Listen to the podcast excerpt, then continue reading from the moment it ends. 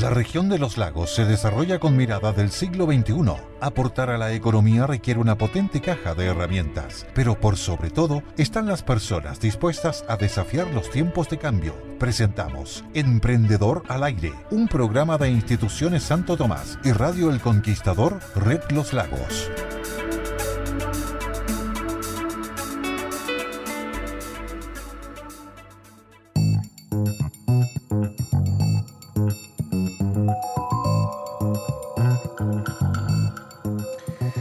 Hola, ¿cómo están?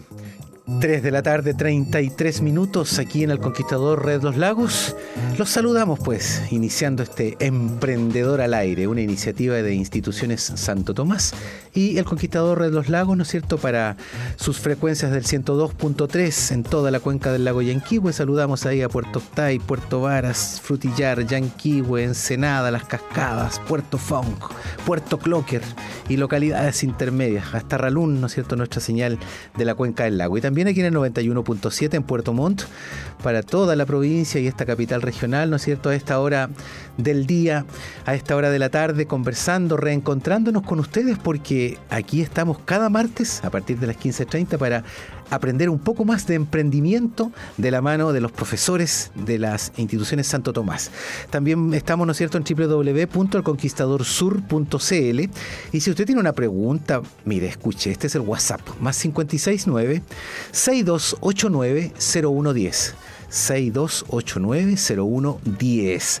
Para el día de hoy, el programa número 8, octava versión, el tema es cómo constituir una empresa y para eso estamos con un invitado de lujo, pues, el profesor Jaime Jalavi, contador auditor, jefe de carrera de auditoría del Instituto Profesional Santo Tomás, a quien saludamos de inmediato. Profesor Jaime Jalavi, bienvenido a este Emprendedor al Aire. ¿Cómo está usted? Muy bien, Eduardo. Buenas tardes.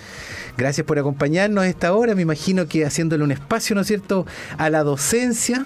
Eh, sabemos que este semestre Instituciones Santo Tomás está haciendo un pilotaje para tener alumnos también, convertábamos recién, ¿no es cierto?, para tener alumnos en aula, pero evidentemente con mucha precaución porque el tema de la pandemia, profesor, ahí nos tiene más o menos, más o menos tensionados. ¿ah? Así que vamos a, vamos a hablar hoy día del tema de la...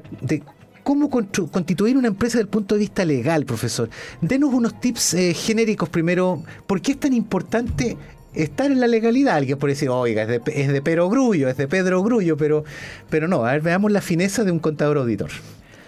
Bueno, Eduardo, eh, te cuento, hay en nuestro país hoy en día alrededor, hace, según las estadísticas, la Cámara de Comercio de Santiago, hace algunos años habían dos millones y medio de personas que declaraban eh, trabajar por cuenta propia. Esto en los últimos dos años eh, casi se ha duplicado. Es decir, tenemos aproximadamente 4 millones de personas que están trabajando de forma o generan un ingreso de manera independiente. Perfecto. Y pensemos que de ellos la mitad eh, haciendo o realizando actividades de comercio y la mitad de la mitad no está formalizado. O sea, está así nomás, a la negra, como se dice, un poquito ahí, en ese espacio, en ese espacio de, en que está dinámico el negocio, pero no hay nada, no hay controles claros, hay procesos más bien que dependen del, solo del emprendedor. De manera informal. Informal. por decirlo de alguna forma. Y, con respecto a eso, ahí eh, se encasillan todas aquellas eh, pequeñas empresas que califican como microempresas y que nacen desde aquel emprendimiento que se forma desde el hogar. ¿ah? La, vecina que desarrolla o fabrica eh, sus productos y, y, lo vende en su comunidad o en su barrio. aquel emprendedor que empieza a establecer una red de contacto o de comercio eh, a través de hoy en día, por ejemplo, se utiliza la plataforma de las redes sociales como canal de comunicación y propende hacia aumentar la venta. Mientras tú aumentas la venta, vas aumentando o generando un ingreso y ese ingreso, lo ideal para un sistema que opera con las reglas claras es que esté formalizado para aportar de alguna forma a eh, en la recaudación de impuestos. Yo te hablo desde el punto de vista mío, que es mi especialidad que es contador. Es súper importante, profesor Jalabi, porque fíjese usted que es un fenómeno de estos días que también hemos tratado en otros espacios de la radio en la mañana, sobre todo estamos comentando, es una práctica generalizada en, esta, en este tiempo de pandemia que es no dar boleta. Por ejemplo, en, muchos, en muchos lugares, y aquí no estoy señalando con el dedo a nadie, pero hay que decirlo, hay muchos, muchos emprendimientos y muchos negocios de barrio que en este cambio del, talonario de papel a lo electrónico, hoy día hay mil excusas para no dar boleta. Incluso me he encontrado con lugares donde dan un vale que parece una boleta, pero que no tiene RUT, que no declara el IVA, que no declara nada de eso. Entonces, pareciera ser que se instaló también una especie de estado de emergencia desde el punto de vista tributario y todo el mundo tiene un poquito congelado los tributos, haciendo caso omiso de lo importante que son los tributos para las políticas públicas, ¿no? Porque yo creo que ahí radica la posibilidad de tener un crecimiento o más bien un desarrollo atendible a las necesidades que tenemos como sociedad. ¿no? Bueno, eh, nuestro crecimiento como país se mide a través del Producto Interno Bruto, a través del PIB. Pero más que, el, más que no, más que un empresario o un emprendedor que no da boleta, que se tiene una connotación negativa.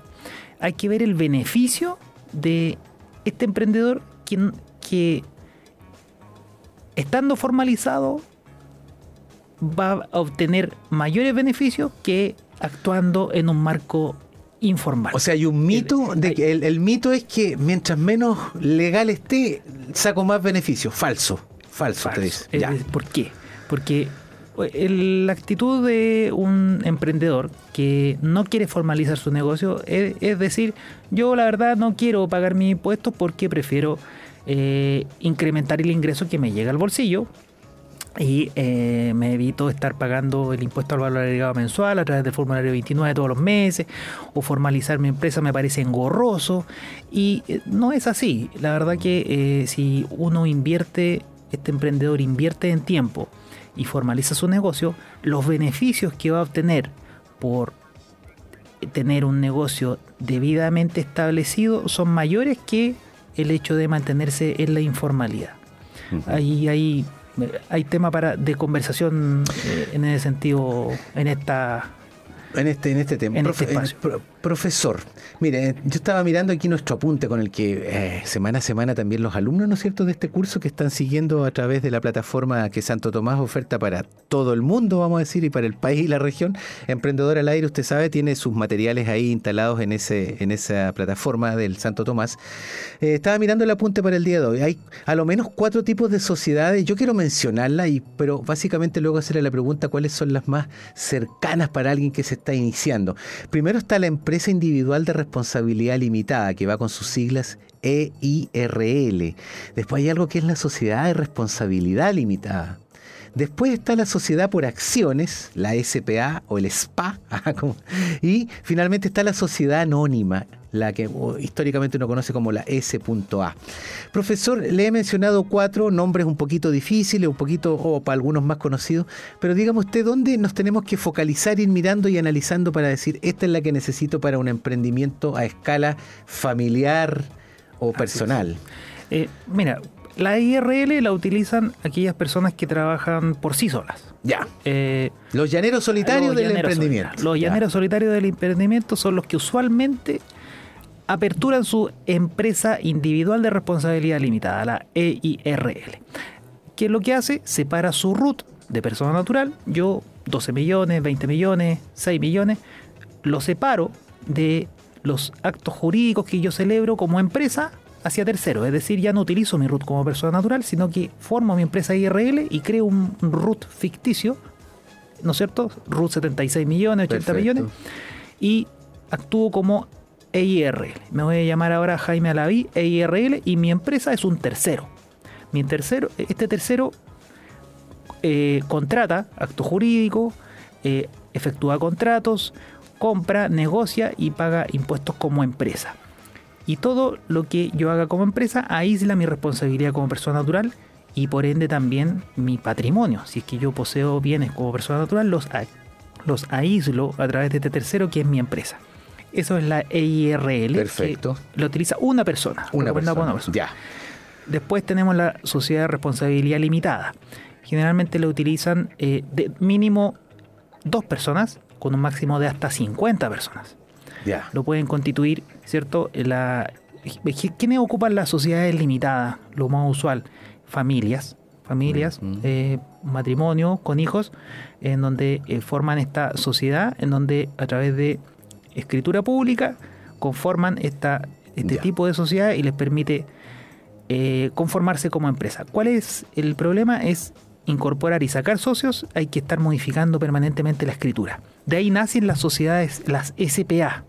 Ah, el tercer tipo, sociedad por acciones. Ah, Efectivamente, que Ahí se facilita este trámite de sacar e ingresar a eh, personas o socios. es la característica principal de las SPA, en donde yo puedo incorporar o retirar socios de mi empresa o sociedad de manera más flexible. Esa es la principal característica de las SPA y hoy en día yo diría que la mayoría de las sociedades jurídicas que se crean para micro, pequeña y mediana empresas, yo diría que son SPA. Perfecto. Esa es la característica perfecto. principal de las SPA. Y queda la sociedad anónima Y- como un cuarto tipo ya Ah. parece que fuera más robusta, ¿o no? Es Sí, la- la sociedad anónima se caracteriza principalmente por identificar a grandes empresas conformadas por un directorio, eh, por un capital mucho mayor, eh, compuesto principalmente por acciones, y los regula en, en nuestro país la ley de sociedad anónima, la ley 18.046, que exige a aquellas compañías, ¿cierto?, eh, estar reguladas, como yo les señalaba, por un directorio, eh, eh, pueden ser sociedad, sociedades anónimas abiertas o sociedades anónimas cerradas. La primera tiene la característica de emitir acciones y estas acciones se transan en bolsa, con un capital mucho mayor que el que las primeras tres Son volúmenes distintos entonces de, recursos anónima económicos. Ya. Así es. Profesor Jaime Jalavi, y lo quiero invitar a que saludemos y conversemos unos minutos con una emprendedora. Ella es parte de esta experiencia de emprendedor al aire y su contacto viene, por supuesto, a través de instituciones Santo Tomás. Saludamos a Adriana. ¿Cómo estás, Adriana? Bienvenida a Emprendedor al aire. Hola, buenas tardes. Aquí contenta de estar con ustedes. Muchas gracias por atendernos a esta hora, Adriana. Aquí estamos con el profesor Jaime Jalavi, ¿no es cierto? De ya escuchando tú un poquito el tema de los tipos de sociedades y eso. Cuéntanos un poquito a nosotros y a nuestros auditores y auditoras que son el leitmotiv de este programa. ¿A, a qué te dedicas o a- en qué has estado emprendiendo en estos últimos meses y años? Llevo un par de meses en esto, casi todo este año. eh, vendemos lo que es artesanía en mimbre. Ya. Nuestro vendemos por Instagram, WhatsApp, Facebook y nuestro Instagram es Casa Mimbre Puerto Montt. Ya. Entonces ahora estamos full con el tema de la, de la Navidad porque vendemos árboles de Navidad. Estamos en, en la temporada de terraza que son las sillas nido, las sillas colgantes, canastitos para decorar y eso. Eh, Adriana, cuéntame un poquito. De, espera, me rep- repite porque quería Casa Mimbre, Puerto Montt. Sí, es Instagram, Y- arroba eh, es Instagram. Mimbre Puerto Montt. Ya. Y- Cuéntanos, ¿y de dónde, cómo, cómo surgió básicamente en un par de líneas? ¿Cómo surgió la idea del, del mimbre, de la cestería y, y además el tipo de productos? ¿Cómo, ¿Cómo lograste precisar que había una necesidad en la oferta de este tipo de, de productos? Lo que pasa es que, por ejemplo, a mí me gusta mucho la cestería y todo lo que es la fibra y o las cosas naturales. Entonces, buscando acá en Puerto Montt nunca había nada.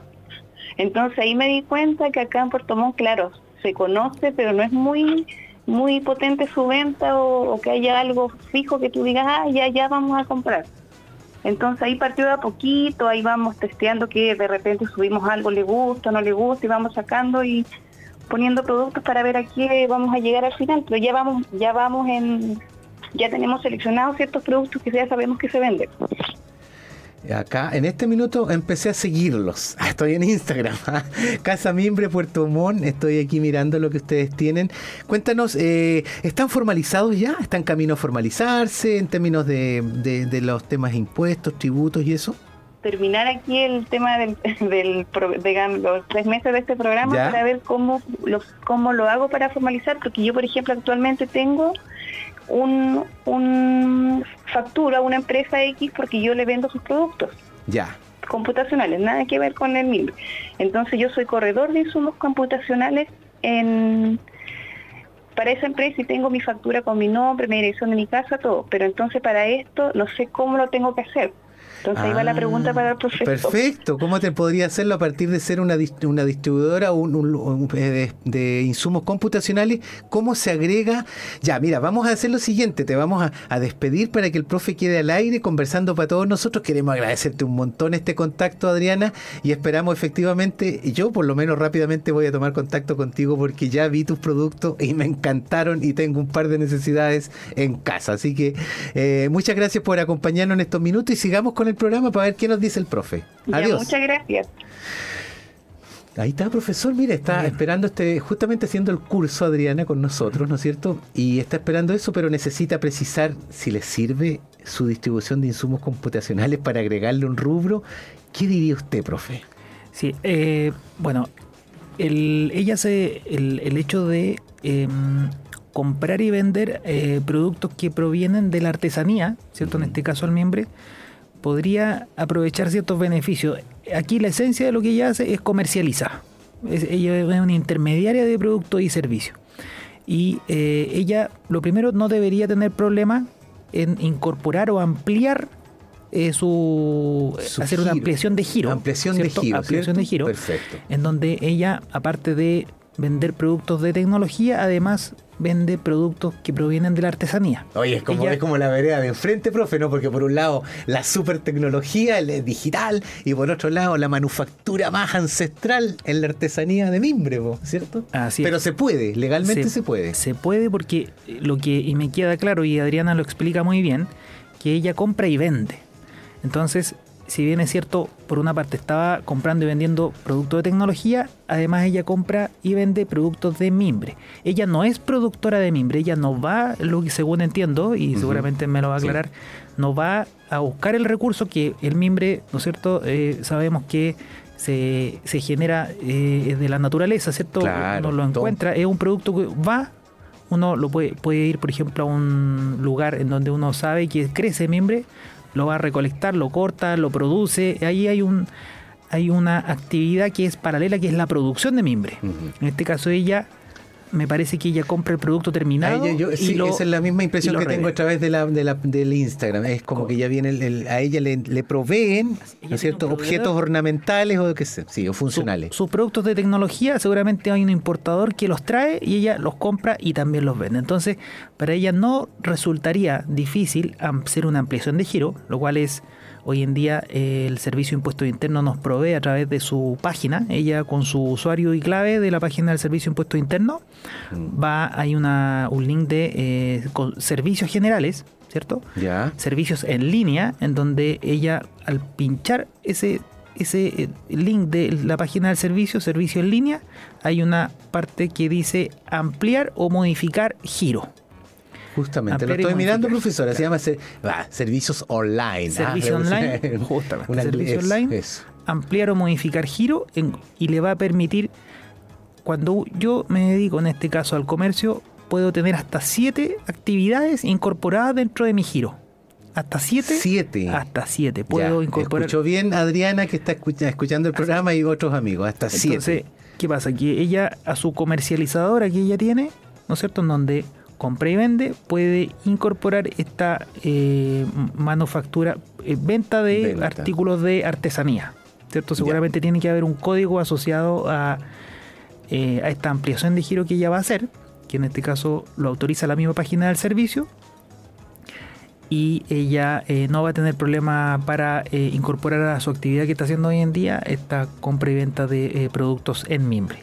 Lo puede hacer vía web, ¿cierto? En la página del servicio y si se le dificulta o ella no quiere tener, ¿no cierto?, alguna eh, distracción o, digamos, alguna... Mm, quiere hacerlo bien, eh, que quede inscrito su, ampliación de giro en el servicio, puede ir además, si no lo quiere hacer vía web, a eh, atención al contribuyente del Servicio Impuesto Interno, ubicado en calle Copiapó, en la, subida de la cuesta de ejército, ¿cierto? Así es, la ahí, subida, ahí está, ahí me parece que hay una caja de compensación antes, detrás está la, están las oficinas del Servicio de Impuesto Interno muy bien atendidas. Antes fue Servicio de Salud hace unos años atrás. Así es. hay, un edificio donde está funcionando hoy en día el Servicio de Impuesto Interno y tiene una muy buena mesa de atención al contribuyente. Ahí está a cargo don, Profesor, ¿cómo le quitamos, cómo le quitamos el Eh, mucha gente se, se inquieta porque esto de, de, eh, hacer la iniciación de actividad y todo esto implica después como un compromiso mensual.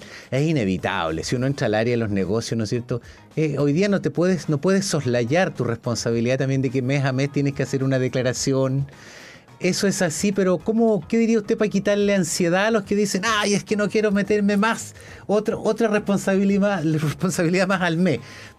¿Qué le diría usted? Eh, bueno, eh, a, todos los emprendedores, yo mi recomendación es que hay una máxima que entre, entre más invierto en mi negocio, tiempo y recursos, mejor me va a ir eh, en el mediano y largo plazo. Si yo quiero darle viabilidad a mi negocio, a mi emprendimiento, y quiero proyectarme en el tiempo de mejor manera, mientras más recurso de tiempo y recursos yo invierta, mayor es el éxito que yo voy a tener y ser conocido y voy a incrementar mis ventas y me va a ir bien y con la posibilidad además de dar trabajo a otras personas, ¿cierto? En la medida que yo voy a ir creciendo. Ese es, ese es mi mensaje que yo les daría. Sal, atrévanse, sálganse de la informalidad y formalicen su negocio y sueñen. Esa es la invitación, sueñen. para que su proyecto en el cual han gastado tanto energía eh, se mantenga en el tiempo. Y sobre todo ponerle corazón y empeño. Ese es mi mensaje que yo les daría a todos los emprendedores que nos escuchan. Eh, profesor, estamos a dos minutos, pero para repasar básicamente, estuvimos entonces hablando de la constitución de la sociedad, los tipos de sociedades que habían, ¿no es cierto? Ahora de alguna manera en este hablamos de la iniciación de actividades, así brevemente, pero que es el trámite, ¿no es cierto? Usted ha indicado dónde hacerlo.